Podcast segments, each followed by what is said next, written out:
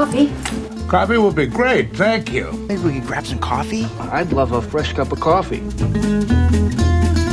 A coffee with? Paul Norton.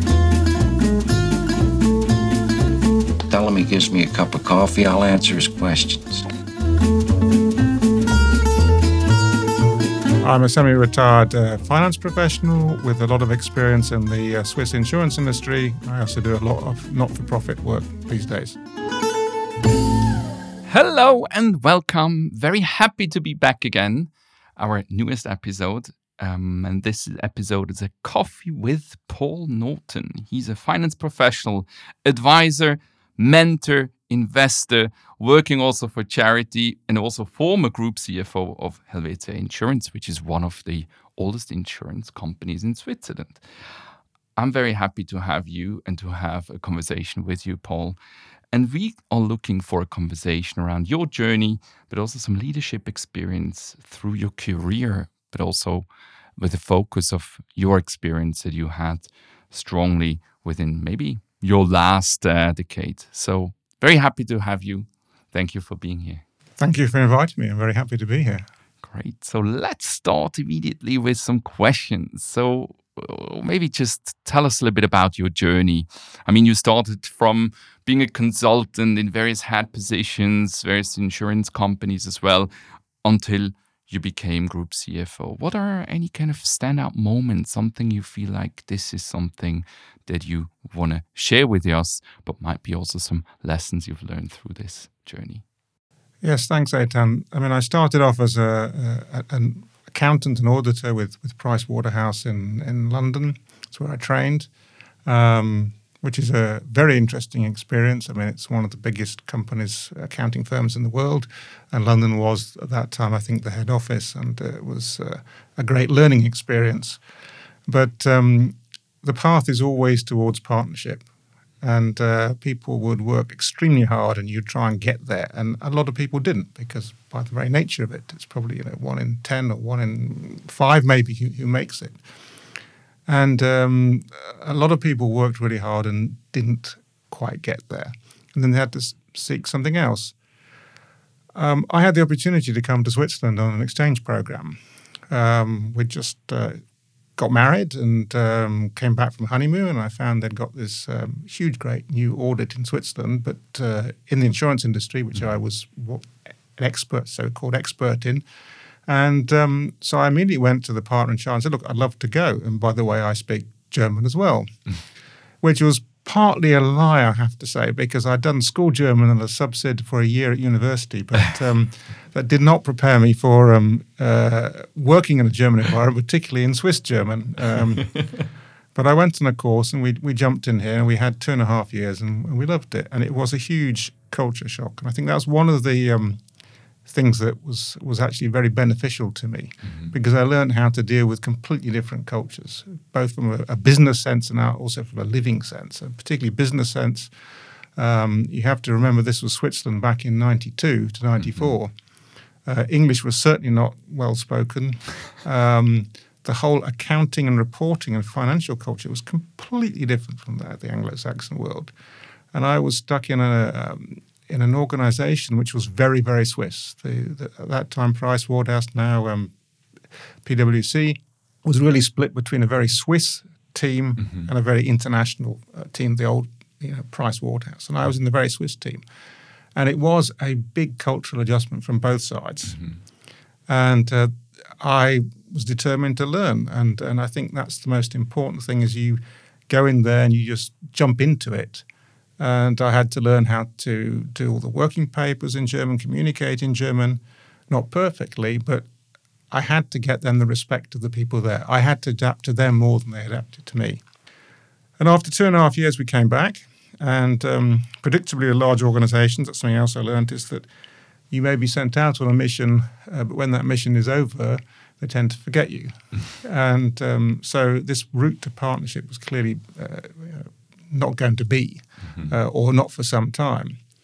And I didn't have the portfolio of clients which was necessary. And um, it was actually beneficial because I ended up with lots of special assignments which gave me various different experiences And then a, a, friend of mine said, Look, you're always going on about how wonderful Switzerland is. Here's a, a job offer for a rather interesting company, which is a subsidiary of the Zurich.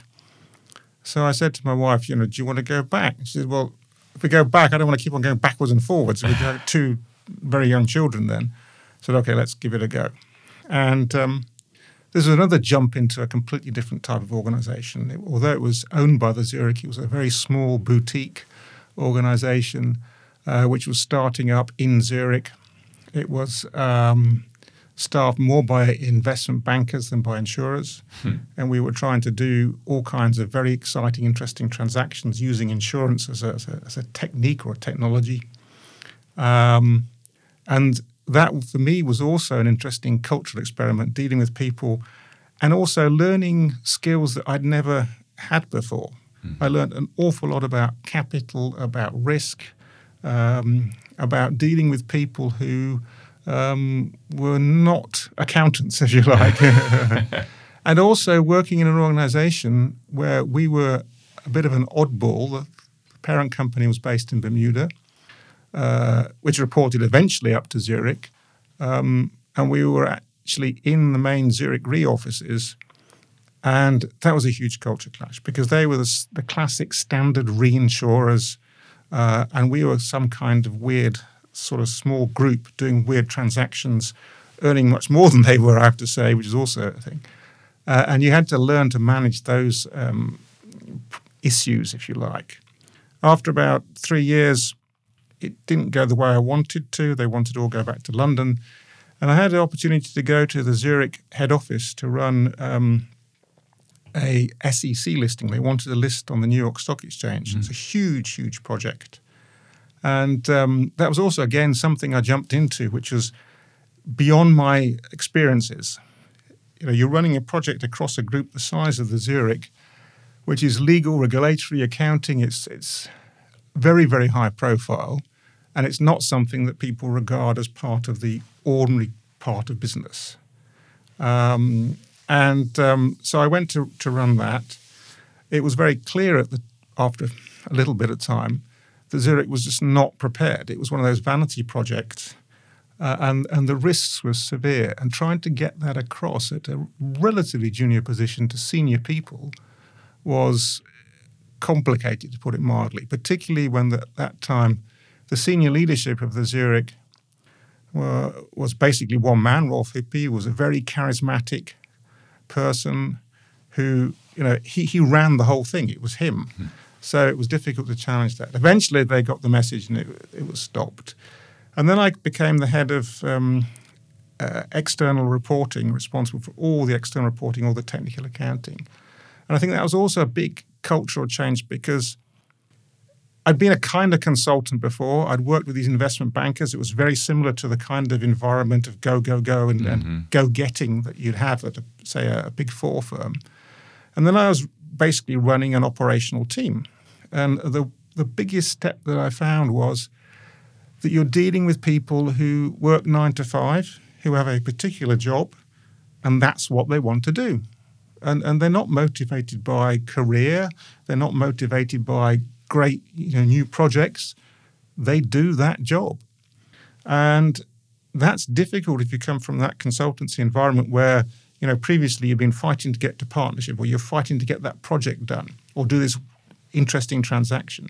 And the other thing you have to learn is that these people are actually really valuable. There are people who do a specific job, say the group consolidation of the mm-hmm. accounts. Mm-hmm. And those people are absolutely essential. You can't say, okay, he's not a genius investment banker or something, but they are highly valuable people. And associated with that, you learn that doing is complicated. It's not the same as advising. Mm-hmm. There's not theory, it's actual nuts and bolts of an organization. Mm-hmm. And that was my first experience, and that's something that has stuck with me and something I would recommend anybody going into line management understand the nuts and bolts. Mm-hmm um, you know, in order to can say, well, actually, the accounts need adjusting, um, but they don't understand what that means for, say, 200 pages of financial statements where it flows through and what it's actually like to do it. And I had that situation again much later with uh, one of my CEOs who would say, "Oh, it's just, just doing," and I say, "Stefan, it's not just doing. you know that that that small adjustment you want has complex ramifications, and that means people are going to have to work hard and late, and it could lead to further errors." So that was um, a great experience, but Zurich was in was in difficulties. We had all kinds of firefighting, which was stressful. But again, I learned various different things, particularly the importance also of senior management standing up against uh, people who try and dominate an organization.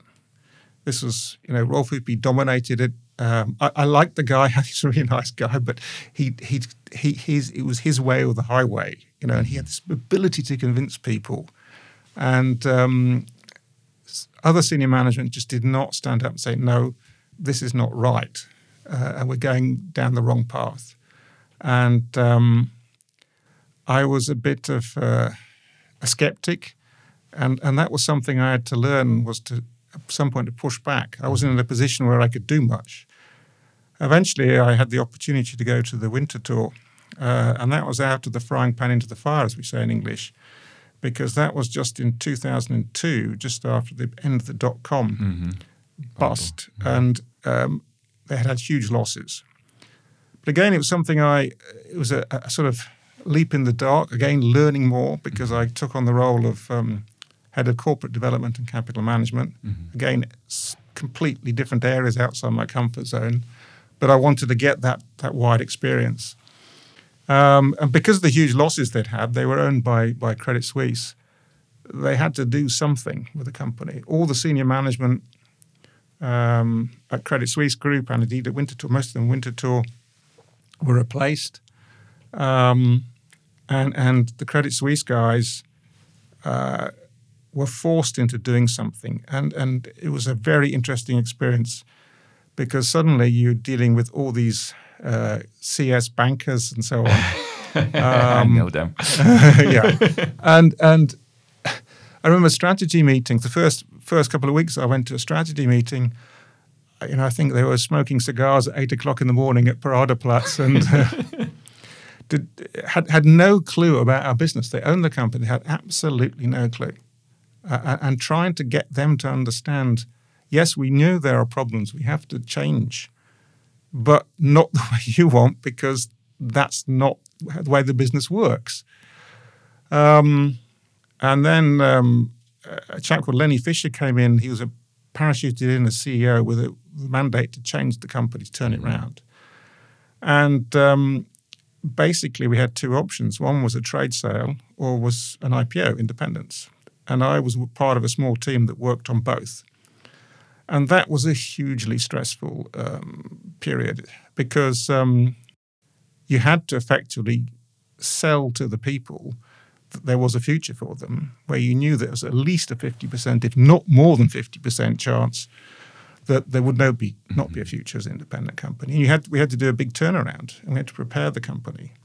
And I remember we were at some point, you know, from a Standard and Poor's or rating agency perspective, uh, just insufficiently capitalized. Um, and you have to convince uh, people that this business is actually viable. So regulators, uh, large customers, and so on. That actually there is a parent behind you can support you. Mm-hmm. Um, and eventually ended up with the the sale to to AXA. It's now obviously AXA, not uh, not Winterthur. And um, at the end, there was huge relief that it was over. Um, but then there was a question of what do I do do now? Mm-hmm. Uh, two young children, mortgage, you know, all this sort of stuff. Um, one of the investment bankers on the team said, "Look, do you know that the CFO of Helvetia is retiring?" And I said, "Well, oh, Helvetia in St. Gallen, you know, this is Urschweizerisch. This, you know, how do I fit into that?" And, said, and I went to see um, the CEO of the Swiss operations Winterthur, uh, Philipp Egger, who's a super guy who's very, very Swiss said, No, no, you'll fit. Don't worry. They're a really good company, really decent people. So I jumped in at the very last minute to the um, interview process and had a very good interview with, with Stefan Loacker, who was becoming the CEO. And um, so I ended up at uh, at uh, Helvetia, and that was also uh, you know a big culture shock. I always say that I keep on moving eastwards. I went from Zurich to Winterthur now to St. Gallen. I can't go any further because then I hit the Austrian border. Uh, but obviously, it gets more and more you know traditional as you can move away from Zurich, and um, that was a huge exercise in in um, for me and for them in in adapting to each other's culture and trying to to turn a finance function around um, which was very, very simplistic, I have to say. It was uh, uh, uh, didn't have half of the things it really should have done. Mm-hmm. And um, so I guess that was a, a, a, massive learning experience for both sides. And um, the ability to, to turn a company around, which had been going along its journey, um, you know, for many years, um, was a great experience. Um, yes, it took a lot of work. And then, um, you know, a couple of years ago, we got to the stage where I think almost everybody in the uh, Geschäftsleitung was roughly the same age. And um, then CEO said, look, we've, we've, we've got to have a, um, a strategic view on how we all retire. And because we're going up to strategy period starts, we'd like to have a new um, CFO for the whole strategy period. You know, could you consider retiring early? So after a bit of discussion, we said yes, that's fine. Um, so for the last two years, I've I worked with them. That was a nice thing, which was I worked with my successor for about a year, helping her bed in and so on, and, and, and learn the ropes, and and doing some consultancy work. And uh, that was also a big change, you know, from being in this position where you are quite a lot of not just authority, but you know you are regarded. You are you are somebody, and the one taking the decision as well. And you're making the decisions, yeah. and and and. Uh, then I moved away from that, and um, so I do now a lot of work on um, for not-for-profit organisations, a couple of committees, and so on, and um, also as a private investor in um, as an angel investor and mentor to um, startups. What a beautiful journey, Paul. And and I think I, I, mean I wrote down already a lot of things when it comes to leadership and, and, and importance. But what what I for me, one of the interesting aspects that you shared from the beginning of your journey was basically around the unknown. And, and actually even being attracted to this unknown or to kind of the getting out of your comfort zone. So from the beginning of of coming to Switzerland, new country, new culture, new way of working, but then also with all the jobs that you had and, and all the various different jobs that you had, it was always going out of this comfort and and looking into something that you don't know even. Um, and this to me is something very interesting that very often this is kind of building or kind of where you learn the most, where you are kind of this in this cold water and need to find your way through it, but also making you stronger. Can you share a little bit more about this experience of this this uncomfortable, maybe the, the uncomfortable situation, but then learning and adapting? How was that for you in some stages? I think there are different sort of different levels to it. I, I, was always at each stage, even when I was at Price Waterhouse, you get promoted and you think, can I do this? Can, mm. can I do this? Can I do this? All the time. Uh, and you get nervous about it. And then you start realizing, yes, I can. And life for me is about variety as well, you know, and, and, I didn't just want to be an accountant and an auditor all, the, all my life, you know, just ticking ticking uh, accounts. Um, and I also realized that you have to be flexible. You have to move uh, move around.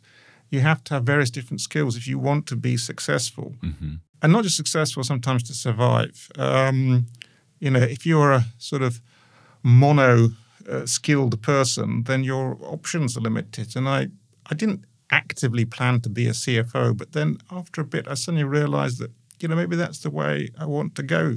And in order to do that, you need to build various different skills. So it's partly a desire to, to experience different things and also a, a desire to get various skill sets, which gave me flexibility and enabled me to grow professionally. And you know, each time you you it it is nerve wracking, but you you need to know your limits. There's and, and I generally pushed those limits and never got to the stage where I don't think I could really, you know, I, I was overburdened. I couldn't do mm-hmm. something. Mm-hmm. But it is a risk. Some people, you know, go and think I can do everything. And I think the sort of mentality I had was, I can't do this, but I'm going to try it. You know, it's a kind of, I think people call it the imposter syndrome.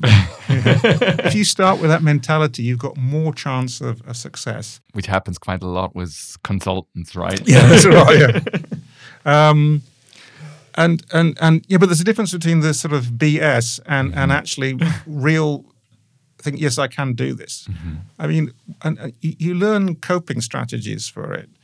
And one coping strategy I found was that um, you need to get on top of the subject, particularly when you're dealing with people. I mean, uh-huh. we, you know, if you talk about leadership, people can smell BS if, if you if you you know emanate. The thing I found is you need to be on top to the extent you can mm-hmm. with their areas. You know, so I mean, I managed risk management, for example. I'm not a mathematician. Mm-hmm. My, my chief risk officer knows that, but he knows that I'm sufficiently knowledgeable enough to at least ask intelligent questions and to challenge to be as a sparring partner. You know, I have done some work on tax in the past, but my tax guy knew that I had enough knowledge and I was intelligent enough to, to challenge him. And and they knew that I wasn't trying to be the big, you know, uh, guy on tax or risk management, whatever. But I had enough to be a sparring partner, but not try and overwhelm them or be the super right guy who knows everything. And I, it also means you get the respect of people. If you try and manage and you don't understand what they're doing, and you can't be the master of all trades, you uh, you you have to have a bit of everything. Then um, that helps you manage that that transition. Um, I think the other thing is you need to be you need to have a feeling for people. You need to have a cultural cultural feeling, um, and that's difficult because if you grow up in a certain environment, you don't necessarily know and feel how other people feel. Mm-hmm. I always say that one. I, I studied history originally. I, did, I moved into finance later, Yeah. and I always say that one of the advantages of studying history is you understand how people think and saw through their eyes of, say, you know, a, a medieval crusader, a 16th century Russian or somebody. You, you just see that different mentality because you've you've learnt that. And um, I think that's the most important thing is to try and not impose your cultural values on people, whether it be professional or whatever.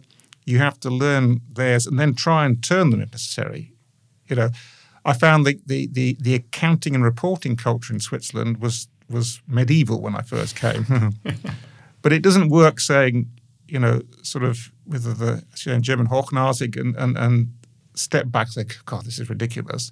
You have to try and convince them, look, this is why we do it this way.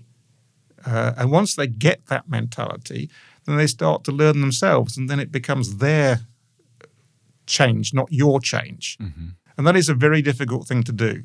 Um, I guess the other thing is, you know, it is stressful. You need to do other things as well. I mean, I I, I like being out in the mountains, and uh, and that was always a release for me. Um, and um, it also enabled me to think as well. Um, or jogging on a Sunday morning, that was a, a, a great thing. So you need to have that kind of release as well to be able to get around that. But you need to have that courage to jump in there. I, I think you mentioned also before something very interesting, especially becoming or being then in, in, in this high leadership position where you said it's not about then knowing everything, but also asking the right questions.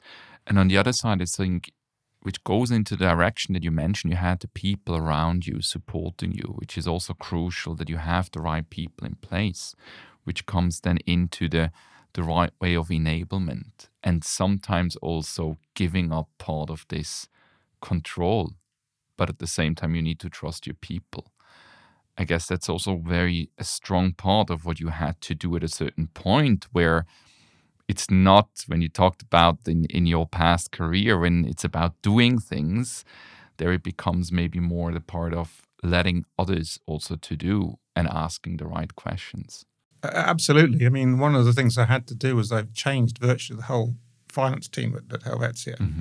Um, And I think one of the, the, the positives that I got as feedback was you, you, you enable us, you give us plenty of free room to do things. And, um, you know, I always had a, a monthly meeting, regular scheduled meeting. But then I said, look, my door's open. I don't want you to come back every five minutes with a with a problem. But if you have an issue, just you know, we'll make an appointment, find some time. We can just bounce the ideas off. And uh, they had a lot of free room to do things. I think in order to do that, you also need a good framework. I mean, one of the problems I found, a big problem I found when I came to Helvetia was the previous CFO was a very traditional guy, and he, he ran everything almost like by tech tick lists. You know, he, he didn't give them the freedom. So, uh, you know, I was used to giving generic, uh, you know, tasks. So the first time I did an acquisition, I said to the, the head of accounting, I said, look, just do the acquisition accounting. And he just looked at me blankly because he didn't know what that meant. You know, he was used to having a series of little boxes to tick. Eventually, I mean, uh, we did uh, a huge acquisition in my last uh, few months, which was Caser in Spain, which is incredibly complicated. And and by that time, you know, I said, Stefan, you're doing the acquisition. Said, Yep, okay. He- He'd got it all under control. But to do that, you need to have the right framework. So we set up a whole series of procedures, whole series of, standards, whole way of doing things, and that that's really important. You know, because otherwise it becomes chaotic. If you set that framework up, um, then it enables people far more uh, easily to be able to do those sort of generic tasks rather than just specific jobs. You, you, in fact, you delegate that specific tick box, if you like, to them, but you set up the framework so everybody understands how it works. Mm-hmm. Now you said about framework, but I'm I'm curious to hear from you what what made you start to trust the new people? Was it the framework or was there other elements that you felt within the relationship within people that you've worked with that this is where you felt like this trust started to build that you also like to have them in your leadership team, for example? A couple of the people I'd worked with before, so I knew exactly how they they, they ticked and how they worked. Um, others, it's just to be honest, I mean, you can have interviews. We had, um, you know, we had a psychologist with uh, you know, these tests you do and so on, and um, but at the end of the day, it's a kind of Bauchgefühl. That's it. You can you can only think, I think this person is going to work. And he works in my way, and and so on. I mean, we had. Um, uh, the first head of investor relations I appointed was um, she was in the finance team. Yeah. She had she was relatively junior, Mhm. but she was decided to go back to university and do a doctorate part time in investor relations. I thought, wow, and I just when I talked to her, you know, I thought, okay, she knows what she's doing. It's not just theory. She's she's she's really the kind of person you can deal with, and she she did a super job. Or a, a guy I hired um, to run the reinsurance division. Um, he came. He was well over fifty. He had a great career at some of the big companies, but it was clear he had the hunger for change, to taking an organization and, and doing something with it. And you could just tell from the interviews we had and so on. But it was a risk. You just don't know. Um, you just have to work on that sort of. You know, I have a relationship based on a few hours of interviews. It seems to be the right guy. I think fascinating also, we talk a lot about change and the way of changing things. And something particular that I, being also now in a finance division, working in a finance division for a large program um, that you also know quite well, Yes. the company, but also the program. And and interestingly, when I had with one of our most senior sponsors that is becoming now the, the CFO of Zurich Insurance, and, and, and we had a conversation, and I told her, listen, this is so interesting, this program, because we are in a finance division, we have accountants, we have people that are focused on the numbers, and maybe even sometimes on what you said before, the the nine to five, maybe the nine to five job even. And now we ask for them long hours. We ask from them something to become completely out of their system in terms of pragmatism, in terms of maybe even an 80 20 approach because we have a short time of period where we need to get things done. And to me, this, this switch in an entire finance department division was something that goes against even the nature and culture of the people that are so strongly focused on um, on the numbers and making things right on the maybe mathematical equations and then you ask them to do something that might not be 100% at this point because we need to figure new things out. When i hear your journey it also sounds a lot like we need to figure new things out. And it also seems to me that strongly with the way you came in, and I guess also the consulting background that you brought in, shed a complete different light towards the finance department that it maybe has been on for the past decades, even longer time, especially also in your last position when you said going into East Switzerland uh, in a place of, um, yeah, becoming probably more very Swiss culture, etc. I guess this must have been a complete change for them as well. I, I think it was, but it depends on the finance function. I mean, you, you have to differentiate. There are the people who do the day to day, the bookings and the absolute, you know, direct accounting. That that that has to be reasonably pretty accurate, mm-hmm. and that's a, that's a, a mechanical exercise. Mm-hmm. But my experience, and that's why I hired people, were people who could do an 80 20 mm-hmm. job. Because, you know, maybe that's also the historical background. I, I don't come from a pure mathematical background. Uh, I, I, see things more in shades of grey, you know, uh, and there's no exact truths. Um, and also because I think accounting is about interpretation mm-hmm. um, and finance, but you know, it wasn't just about accounting. The whole finance function is about things like capital raising. It's about dealing with investors, and they they are not mathematical things. Yes, there's mathematics behind it. So you have to sort of divide them into two. There's the the sheer absolute. Yes, that must be right. Mm-hmm. Um, and you know, how do we get the best solution? And I think the people I hired were very much ab- about you know how do we get the best potential solution. Mm-hmm. They tended to, because of their background, veer towards the more 95 maybe as a, and I had to sometimes push them back onto the, um, you know, the 80 20. Mm-hmm. Um, we saw that, for example, with, with mistakes and errors. I, I tried to introduce a, a, an error culture, a failure culture. We said, look, you know, it's, I know failure is a sort of nice, trendy thing. You know, we failed to, you can't fail with a tax return. You know, it just it, they don't like that the tax authorities. You can't fail with the accounts and have to have a, a, restatement. But you know, within reason, there are certain things. If the, if the, the tax return is is five wrapping out, don't worry about it. All right, it's the same with the regulatory returns. If it's you know, who cares? And I will fight for you on that behalf. Mm-hmm. Um, but the, the, fundamentals have to be have yeah. to be right um, you know, maybe that's the accounting background with the or the auditing background with the true and fair approach. You know, uh, hundred uh, percent accuracy doesn't really exist yeah. apart from certain things. Oh, absolutely. I'd like to come back again to your in your position as CFO. You have been there for a long, long time, and especially someone like you that looks for the unknown, looks for the change, looks for something different what made you kind of what what kept yourself motivated? Or what was kind of the the big spark that you still could see after long years being in such a position? Well i think you know we we, we evolved as a, as a company as an organization. Um, you know we had a, a, strategy of growth and i think that was really exciting. We did some big changes mm-hmm. you know and it wasn't just the um, the financial acquisitions. I think you know, the whole digitalization, um, the whole change around the organization. I think it's one of the fascinating things about being the CFO. You're part of an organization. Yes, you're responsible for finance, but you're also part of the overall strategy, or all the things that change around the organization, and that that changed an awful lot. And there were big challenges, you know, continuously over the period, um, which kept me going.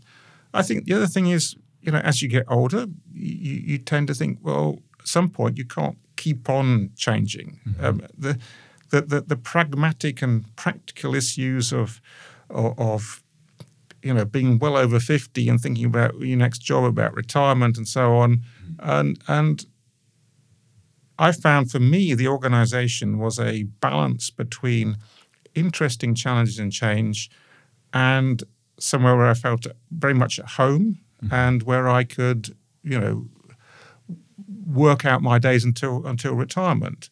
Um, and, and the motivations you have when you're 40 and the motivations you have when you're 55 are, are, are very different. Mm-hmm. And um, that's something I also tell people, you know, give career advice to people in that same position. You know, if you are 55, you maybe you want a challenge, but yes, regrettably, you have to think about certain things which are maybe not so, um, you know, interesting, but nevertheless have an important bearing on your on your life. Yeah.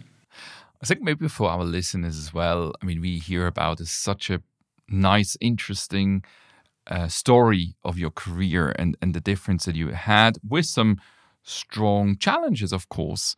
But maybe there is something you haven't told us yet around kind of a, a, a challenge that you felt like, ah, oh, that was either a setback or something where you feel this is going to uh, bring up the humbleness in leadership or kind of yeah we are also not perfect when we are on the top of uh, of the ladder when it comes to be part of a management team but kind of can you share with us something that you felt like wow this was really a big hiccup maybe in your career or it was also something that you felt from your private life that had a strong impact did you felt like okay i need to rethink certain things or maybe do them do those things even a little bit different i think you know, the time, I think that certainly the, the, the realization that I wasn't going to get to partner mm-hmm. was, I wouldn't say it's a huge blow, but, you know, it's something you've been working for. Yeah. You know, that's what you aim for. Yeah. Um, but I don't regret, uh, you know, leaving Pricewater. Absolutely not. I think one difficult time was the last year or so at Zurich when things were going horribly wrong, and we were trying to get out of this hole. Uh, and and the CEO and he was CEO and president just didn't want to listen. And um, the CFO at the time and other executives were not strong enough to stand up to him, and that was extremely frustrating. Extremely, and it was it was worrying. I mean, at one point they turned off the monitors uh, which they had in all the entrances showing the share price because it was just going down and down, and and and we had some serious concerns about how the company was going. And it wasn't just the finances; it was just working in an organization which doesn't accept, or the senior management doesn't accept the reality is prepared to do something, was very stressful. And that's why I decided to, to, to, get out. I sometimes wonder, should I have stayed? Um, but it was obviously not doing me any good. Then I think,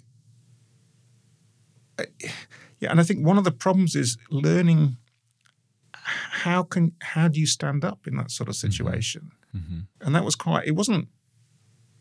It was a bit depressing. I mean, at one point, I, I refused to do something, and, and, and one of the, the CEO's sort of senior staff members said, "You know, you, you, owe it to him." I said, "No, I don't. I owe it to the, the shareholders and everybody else."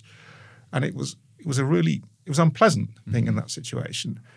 Um, I think in in all those stressful situations, or the, the big stress ones, obviously, this this trying to be uh, trying to get the IPO or trade sale done uh, and being slightly dishonest with people mm-hmm. uh, was a, was a very unpleasant because you had to put a brave face on it. Most of the key people in the finance team knew what was going on.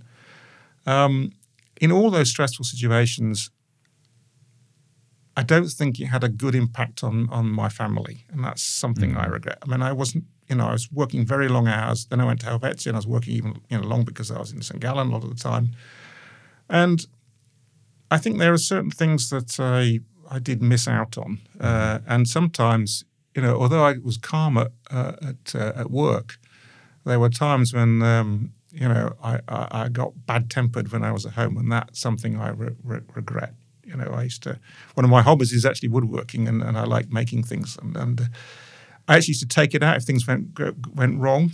You know, I'd like scream and yell at the um, at the wood, but the whole family could hear it, and and and was a big cowering upstairs because I worked in the basement, and it wasn't so much about the woodworking; it was really a release from the tensions at work. Um, I think one of the most difficult situations was towards the end of my career at Helvetia. Um, we had a big cost cutting exercise. Mm. And, and, that's something I'm probably not so good at. But also, the way it was handled, I have to say, I was dealt the the Schwarze Peter, as you probably say in German, Mm-hmm. and and trying to work my way around that because I didn't want to, you know, cutting costs is cutting people, Mm-hmm. and I didn't want to do that. And and with hindsight, I probably could have dealt with it better. Um, I could have also pushed it back because we had consultants in, Mm-hmm. and they basically managed the whole thing, and nobody really controlled them. And I tried to get in there at a later stage. Um, I also think um, there are times when I could have handled some people better. Um, you know, when you you have to build networks, you have to build partnerships, and sometimes I tried to for I tried to. Although with this cultural sensitivity, there are times when you just have to force your way through, and sometimes I think I did that probably too much.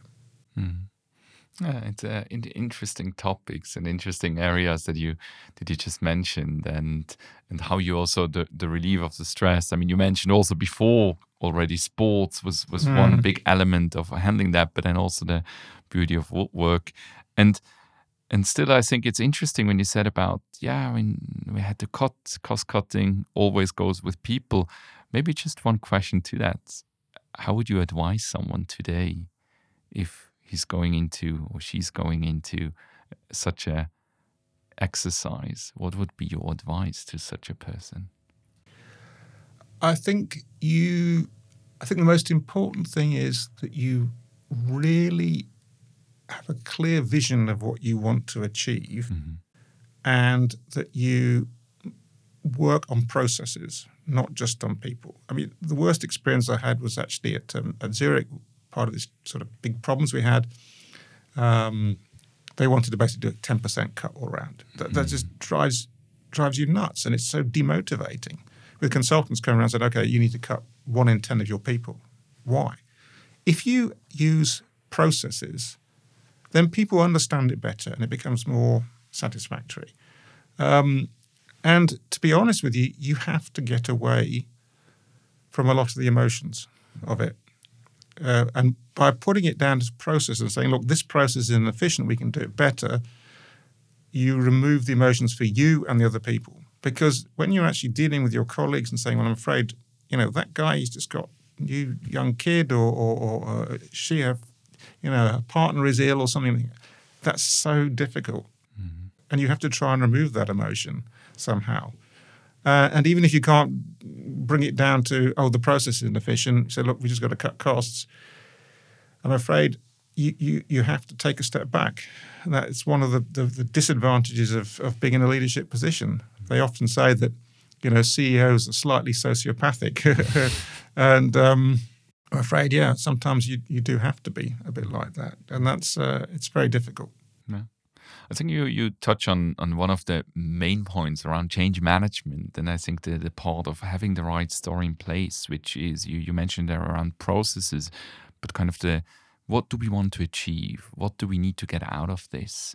And unfortunately, the consequence might be that some people need to look for something else. Absolutely right. Yeah. Yeah. So I think that's a that's a yeah, it's a, something so important, and you still see that from. I had always the argumentation. It was more with when I was in consulting and talking more mostly with the, on banking clients with banking clients, and it was around yeah, let's have these cost cutting exercise. And I think the name is already wrong. Even we know we need to cut costs, but I think you either want to gain efficiency, you want to automate something, you want to improve something, is completely different than when you cut something. And I think that's sometimes where I felt strong leadership kicked in when you use also the right wordings, you use the right terms that you, what we want to do is actually actually something good. Unfortunately, we might have negative consequences also. It's not just with cost cutting as well. I mean, you, you alluded to the um, IFRS 17 project, which was a huge exercise in the insurance industry. And I think one of the areas where I could have done better was to really push the case with the board. Um, and uh, Helvetia was not the only one; everybody else had the same issue because we. Um, and again, it was about what that brought. It wasn't just oh, it's another regulatory project; it's costing a fortune. And we did our best, but I think we could. I, I, could have pushed it much more, and I think also I think we would have so, saved a lot of problems if I'd really stood up from the beginning for a much bigger uh, resource allocation, mm-hmm. um, and and basically said, guys, you know, you have no alternative, and this is what it's going to be. Mm-hmm. Um, and there's always this feeling you have to sort of accommodate. You know, it's one of the sort of balances, balancing acts you have in, in a, an executive or position is you're both an individual responsible for something, but also part of a collective. Mm. And, and you have to sort of let that collective decision sway. And you have to learn that balance. And sometimes, say, for example, regulatory issue, say, sorry, I don't care what you think as a group you know what you think is good for the company this is a must mm-hmm. you know take it or leave it um, and that is uh, that's quite a difficult balance to balancing act and, mm-hmm. and to decide exactly where that point is yeah no Thanks a lot, Paul. I think these are a lot of strong, I mean, strongly to connect to the question that I used to ask in the end about what, what have you changed your mind or what would you do differently? And actually, you, you already shaped that. So maybe one of the last questions for our conversation to have what would be for you a strong advice to give to people that are currently maybe in middle management or, or going up the ladder, going into a strong leadership position? What would be your word of wisdom that you'd like to share with them? I think trust yourself, give it a go. You know, obviously depends on your age and so on, your personal situation, but just give it a go. You can you can you can do more than you probably think you can do. Gain an awful lot of experience. You know, different areas. Mm-hmm. I think in the finance world, the other thing is you need to understand your business, not the finance side. Understand the business. Mm-hmm. One of the important learning things is that finance to 90% of the business is not actually important. you know, as an auditor, you think the accounts are the most important. They're not, they're almost a byproduct. and I think for finance professionals, they need to learn how your business works. So, yeah, take courage in your hands, do it, learn your business, and and also learn these these different cultural aspects. Mm-hmm. You know, I've seen, seen so many Anglo Saxons come in, they think everything's the same. No, it isn't. Mm-hmm. Uh, and, and, having experience of Spain, Italy, whatever, in different countries, you, you need to learn that. Mm-hmm. If you do those three or four things, I think you've got every good chance of uh, progressing. Beautiful. Thank you very much, Paul, for this lovely conversation and for all the very, very interesting insights, um, very powerful as well. Um, so I'm very happy we had you as a guest. Thank you very much for being here. Thank you for having me. and uh, yeah, happy to close now this episode. Looking forward as well to the new episodes. So just stay tuned with a lot of interesting new guests coming in. If you remember also Sebastian's part of a very interesting competition where you can win something. So stay tuned and have a great week. Bye bye.